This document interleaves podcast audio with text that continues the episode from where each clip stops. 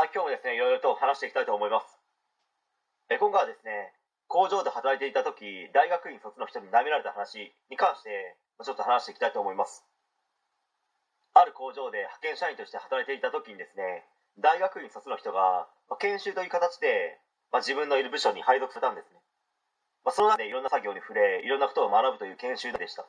まあ、そしてある日ですね、自分が当時担当していた場所に、その大学院卒の人が来て、その班長にですね、教えてほしいと言われたので、まあ、いろいろと教えていたんですよ。当時の自分は、問いもなければ伝える力など、ほぼ皆無だったので、相手にはですね、一理も伝わってなかったと思います。よくですね、はということを言われていた記憶はあります。ま、最初はその大学院卒の人、謙虚で低姿勢だったんですけど、自分があまりにも低能かつ無能だったので、下に見られてしまい、態度がですね、急に変わったんですよ。もうちょっと分かりやすく教えてもらえませんとか、その作業無駄じゃないですかとか、その作業をなんで自分がしないといけないんですかなど、まだありますけど、今いろいろと思い返してみれば、えらいエリート意識の強いですね、勘違い野郎だったなという印象ですね。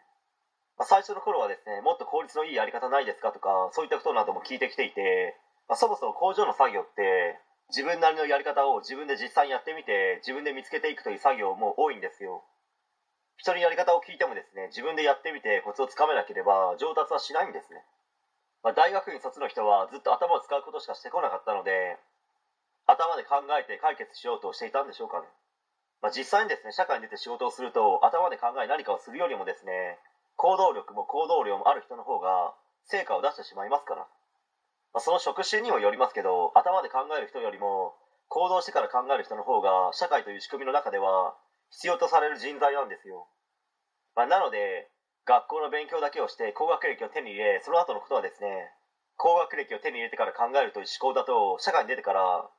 その人よりもですね、低学歴の人間にあっさりとポジションを取られる可能性は、これから確実に高くなっていくと思いますので、高学歴を手に入れることを目指すのもいいと思いますけど、他の部分もしっかりと学ばないと、ただ高学歴が売りのですね、人間になってしまいますので、注意した方がいいのではないでしょうか、という話です。え今回は以上になります。ご視聴ありがとうございました。できましたらチャンネル登録の方よろしくお願いします。